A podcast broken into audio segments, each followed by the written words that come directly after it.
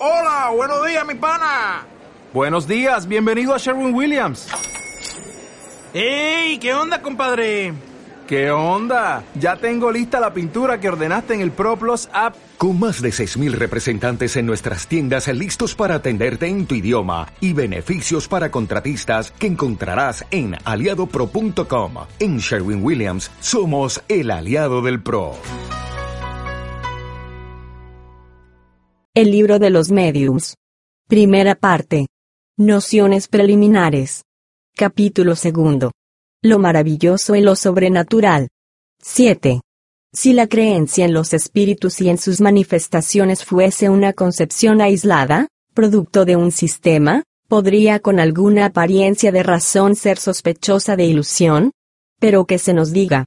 ¿Por qué se la encuentra tan viva entre todos los pueblos antiguos y modernos? Y en los libros santos de todas las religiones conocidas? Esto es, dicen algunos críticos, porque en todo tiempo el hombre ha amado lo maravilloso. ¿Qué es, pues, lo maravilloso según vosotros? Lo que es sobrenatural. ¿Qué entendéis por sobrenatural? Lo que es contrario a las leyes de la naturaleza. ¿Acaso conocéis estas leyes con tanta perfección que os sea posible marcar un límite a la potencia de Dios?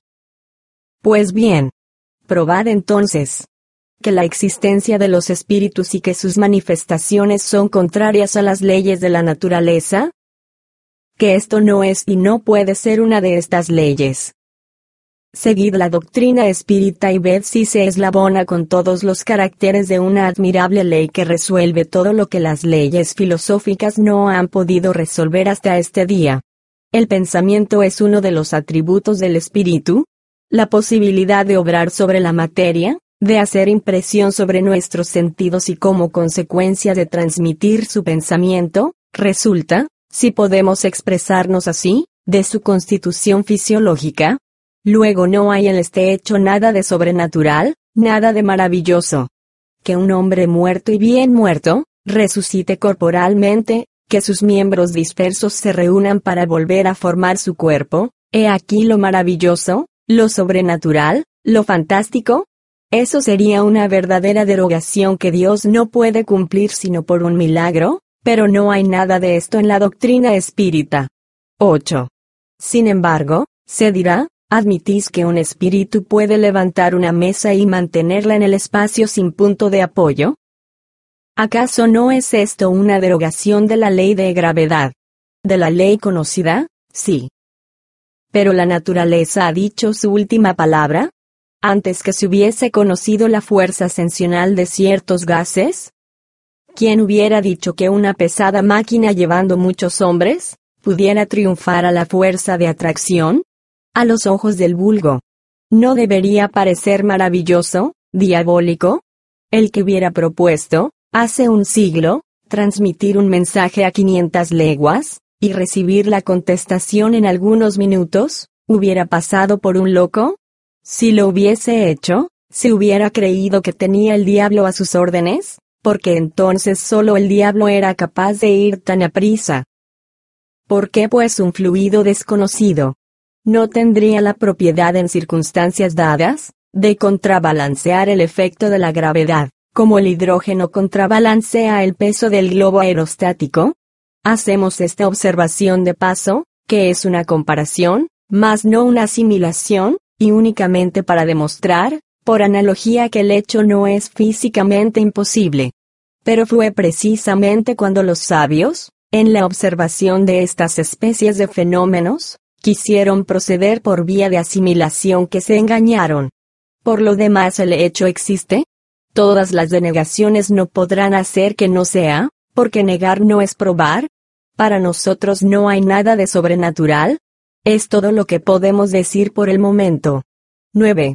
Si el hecho está constatado, se dirá, nosotros lo aceptamos, aceptamos aún la causa que acabáis de señalar, la de un fluido desconocido, pero, ¿qué prueba la intervención de los espíritus? En esto está lo maravilloso, lo sobrenatural. Sería menester aquí una demostración que no estaría en su sitio y tendría por otra parte doble colocación, porque resalta de todas las otras partes de la enseñanza. Sin embargo, para resumirla en pocas palabras, diremos que está fundada, en teoría, sobre este principio, todo efecto inteligente debe tener una causa inteligente. En la práctica, sobre la observación de los fenómenos llamados espiritistas, habiendo dado pruebas de inteligencia, debían tener su causa fuera de la materia, que esta inteligencia no siendo la de los asistentes, esto es resultado de la experiencia, debía estar fuera de ellos. Puesto que no se veía el ser en acción, debía ser un ser invisible. Desde entonces fue, que de la observación se llegó a reconocer que este ser invisible, al cual se ha dado el nombre de espíritu, no es otro que el alma de aquellos que han vivido corporalmente, y que la muerte ha despojado de su grosera envoltura visible, no dejándoles más que una envoltura etérea, invisible en su estado normal. He aquí pues lo maravilloso y lo sobrenatural reducidos a su más simple expresión. Una vez acreditada la existencia de seres invisibles, su acción sobre la materia resulta de la naturaleza de su envoltura fluídica. Esta acción es inteligente, porque muriendo ellos no han perdido más que su cuerpo, pero han conservado la inteligencia que es su esencia, Ahí está la llave de todos estos fenómenos reputados sin razón, sobrenaturales. La existencia de los espíritus no es pues un sistema preconcebido, una hipótesis imaginada para explicar los hechos. Es un resultado de observaciones y la consecuencia natural de la existencia del alma. Negar esta causa es negar el alma y sus atributos. Aquellos que crean poder dar, de estos efectos inteligentes, una solución más racional, pudiendo sobre todo dar razón de todos los hechos, que tengan la bondad de hacerlo y entonces se podrá discutir el mérito de cada uno. 10. A los ojos de estos que miran la materia como la sola potencia de la naturaleza, todo lo que puede ser explicado por las leyes de la materia es maravilloso o sobrenatural, y para ellos, maravilloso es sinónimo de superstición. Bajo este título la religión, fundada sobre la existencia de un principio inmaterial, sería un tejido de supersticiones? No se atreven a decirlo en voz alta, pero lo dicen bajito, y creen salvar las apariencias concediendo que es necesaria una religión para el pueblo, y para hacer que los niños sean sabios. Luego, de dos cosas una, o el principio religioso es verdadero o es falso. Si es verdadero, lo es para todo el mundo. Si es falso, Tan malo es para los ignorantes como para las gentes ilustradas. 11. Los que atacan al espiritismo en nombre de lo maravilloso, se apoyan, pues generalmente, sobre el principio materialista, porque negando todo efecto extramaterial, niegan por lo mismo, la existencia del alma. Sondead el fondo de su pensamiento, escudriñad bien el sentido de sus palabras, y veréis casi siempre este principio, si no es categóricamente formulado, despuntar bajo las apariencias de una pretendida filosofía racional con que ellos lo cubren. Rebatiendo a cuenta de lo maravilloso, todo lo que se deduce de la existencia del alma, son consecuentes consigo mismo? No admitiendo la causa, ¿no pueden admitir los efectos? De ahí en ellos una opinión preconcebida que les hace impropios para juzgar sanamente el espiritismo porque parten del principio de la negación de todo lo que no es material. En cuanto a nosotros, de que admitamos los efectos que son la consecuencia de la existencia del alma, ¿se sigue acaso que aceptemos todos los hechos calificados de maravillosos? ¿Que seamos los campeones de todos los que sueñan, los adeptos de todas las utopías? de todas las excentricidades sistemáticas? Sería menester conocer muy poco el espiritismo para pensarlo.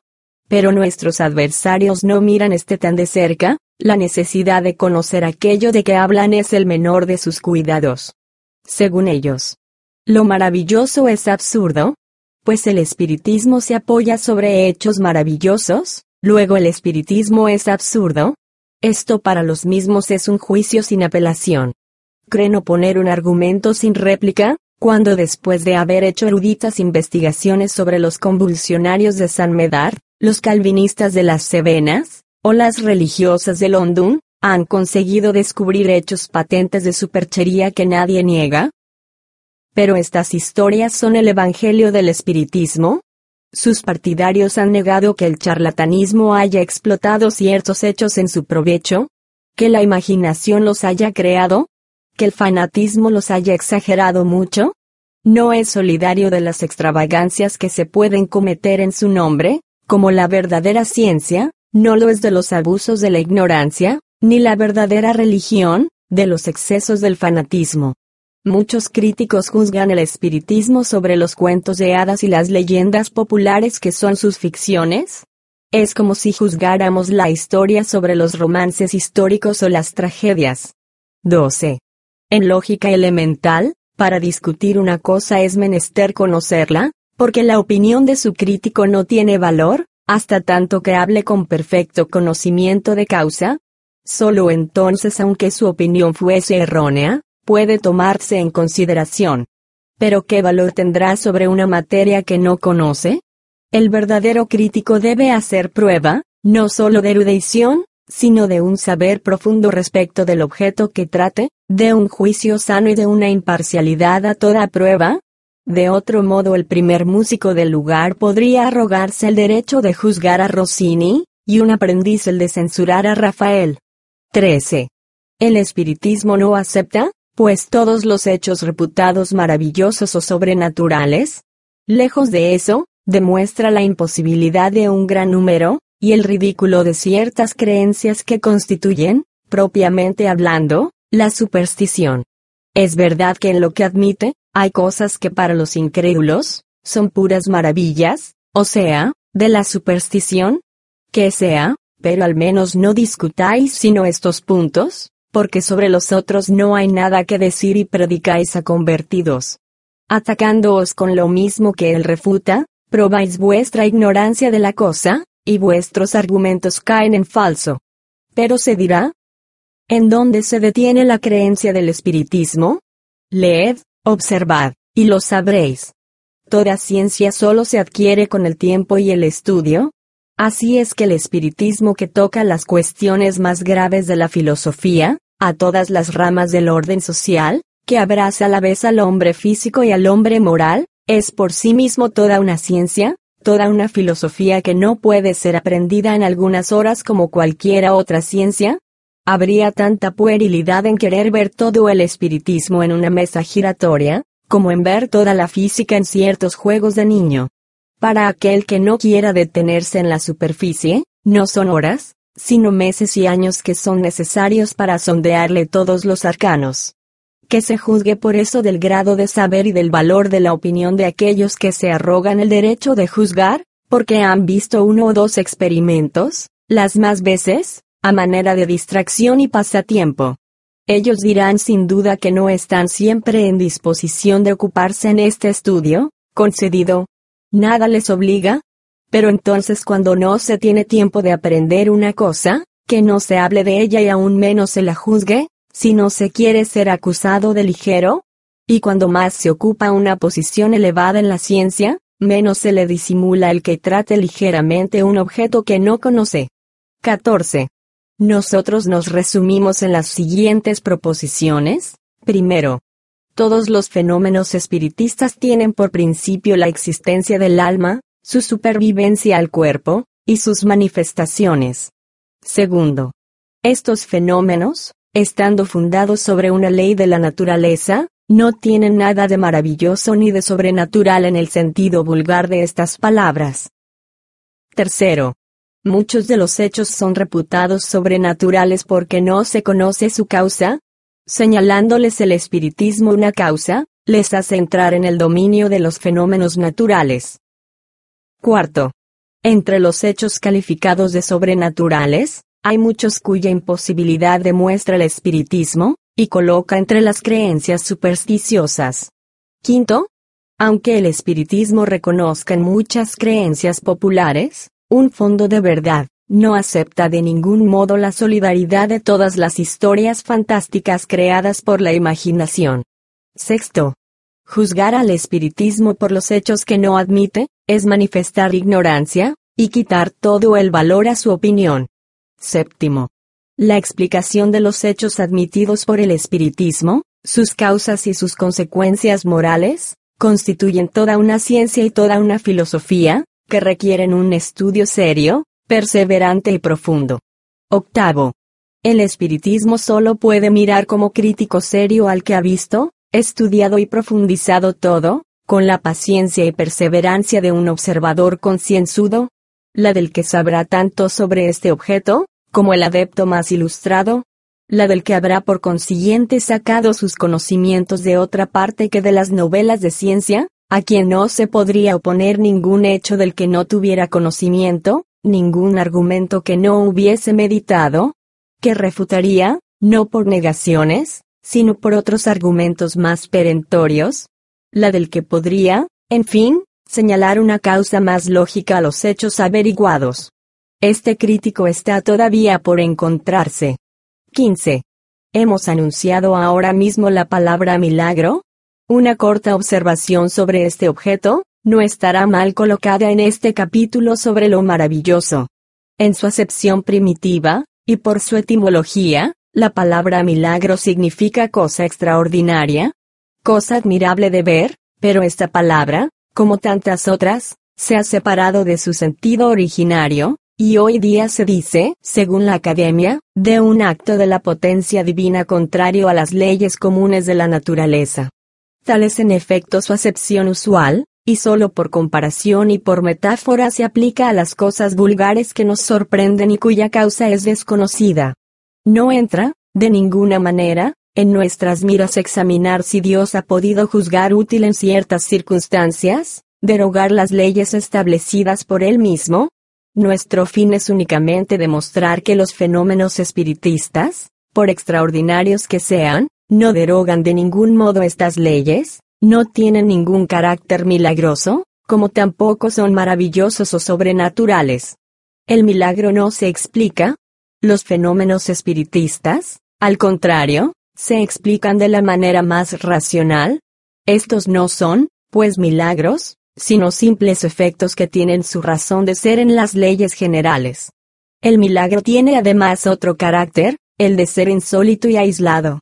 Luego, desde el momento que un hecho se reproduce, por decirlo así, a voluntad y por diversas personas, este no puede ser milagro. La ciencia hace todos los días milagros a los ojos de los ignorantes. He aquí porque en otro tiempo, los que sabían más que el vulgo pasaban por hechiceros. Y como se creía que toda ciencia sobrehumana venía del diablo, se les quemaba. Hoy día que se está mucho más civilizado, se contentan con enviarles a los manicomios. Que un hombre realmente muerto, como hemos dicho al principio, vuelva a la vida por una intervención divina, eso sería un verdadero milagro, porque es contrario a las leyes de la naturaleza. Pero si este hombre tiene solo las apariencias de la muerte, si hay todavía en él un resto de vitalidad latente, y que la ciencia o una acción magnética consigue reanimarle, para las personas ilustradas, es un fenómeno natural, pero a los ojos del vulgo ignorante, el hecho pasará por milagroso, y el autor será apedreado o venerado, según el carácter de los individuos. Que en medio de ciertas aldeas un físico lance un cometa eléctrico y haga caer el rayo sobre un árbol, este nuevo Prometeo será ciertamente mirado como armado de una potencia diabólica. Y se ha dicho de paso, Prometeo nos parece singularmente haber adelantado a Franklin, pero Josué deteniendo el movimiento del Sol, o mejor, de la Tierra, he aquí el verdadero milagro, porque nosotros no conocemos ningún magnetizador dotado de tan gran potencia para operar tal prodigio. De todos los fenómenos espiritistas, uno de los más extraordinarios es sin contradicción, el de la escritura directa, y uno de aquellos que demuestran de manera más patente la acción de las inteligencias ocultas? Pero aunque el fenómeno sea producido por seres ocultos, ¿no es más milagroso que los otros que son debidos a agentes invisibles? Porque estos seres ocultos, que pueblan los espacios, son una de las potencias de la naturaleza, potencia cuya acción es incesante sobre el mundo material, así como sobre el mundo moral. El espiritismo ilustrándonos sobre esta potencia nos da la llave de una porción de cosas inexplicadas e inexplicables, por cualquier otro medio, y que han podido en tiempos anteriores pasar por prodigios. Revela lo mismo que el magnetismo, una ley, si no desconocida, al menos mal comprendida? O por mejor decir, se conocían los efectos, porque se han producido en todo tiempo, pero no se conocía la ley, y la ignorancia de esta ley es la que ha engendrado la superstición. Conocida esta ley, lo maravilloso desaparece, y los fenómenos entran en el orden de las cosas naturales. He aquí porque los espiritistas no hacen milagros haciendo girar una mesa o escribir a los difuntos, como el médico haciendo revivir a un moribundo, o el físico haciendo caer el rayo.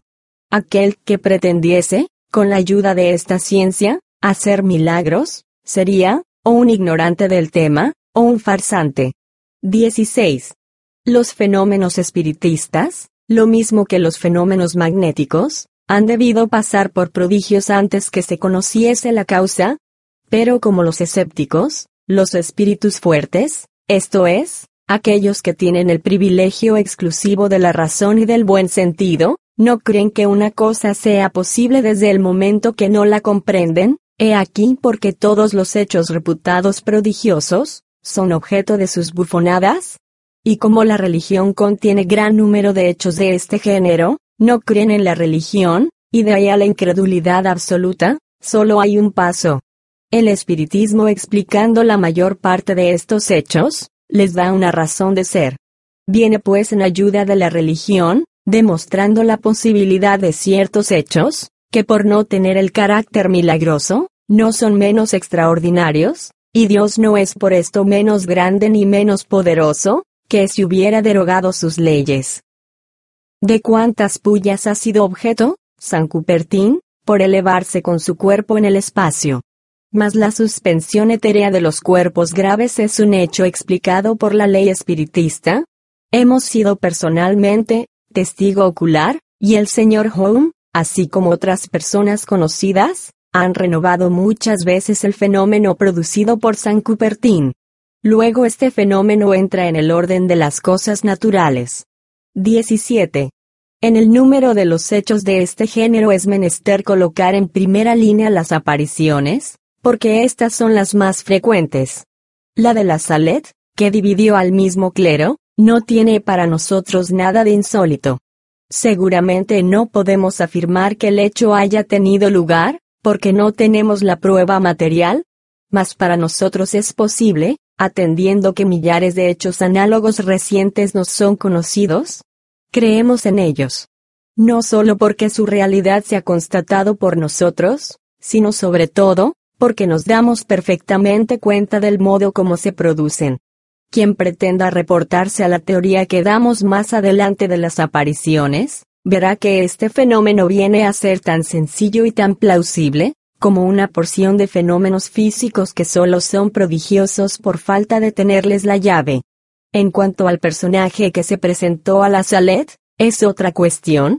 Su identidad no nos ha sido demostrada de ningún modo. Nosotros hacemos constar simplemente que una aparición puede haber tenido lugar, lo demás no es de nuestra competencia. Cada uno puede, respecto a esto, guardar sus convicciones, ¿El espiritismo no tiene que ocuparse de ello? Nosotros decimos solamente que los hechos producidos por el espiritismo nos revelan leyes nuevas, y nos dan la llave de una porción de cosas que parecían sobrenaturales. Si algunos de aquellos que pasaban por milagrosos encuentran en él una explicación lógica, es un motivo para no apresurarse a negar lo que no se comprende. Los fenómenos espiritistas son rechazados por ciertas personas, precisamente porque parecen salir de la ley común y por lo mismo no pueden comprenderlos. Dadles una base racional y la duda cesa. La explicación, en este siglo en que no bastan palabras, es pues un poderoso motivo de convicción. Así vemos todos los días personas que no han sido testigos de ningún hecho, que no han visto ni girar una mesa, ni escribir a un medium, y que están tan convencidas como nosotros, únicamente porque han leído y comprendido. Si solo se debía creer en lo que uno ha visto con los ojos, nuestras convicciones se reducirían a muy poca cosa.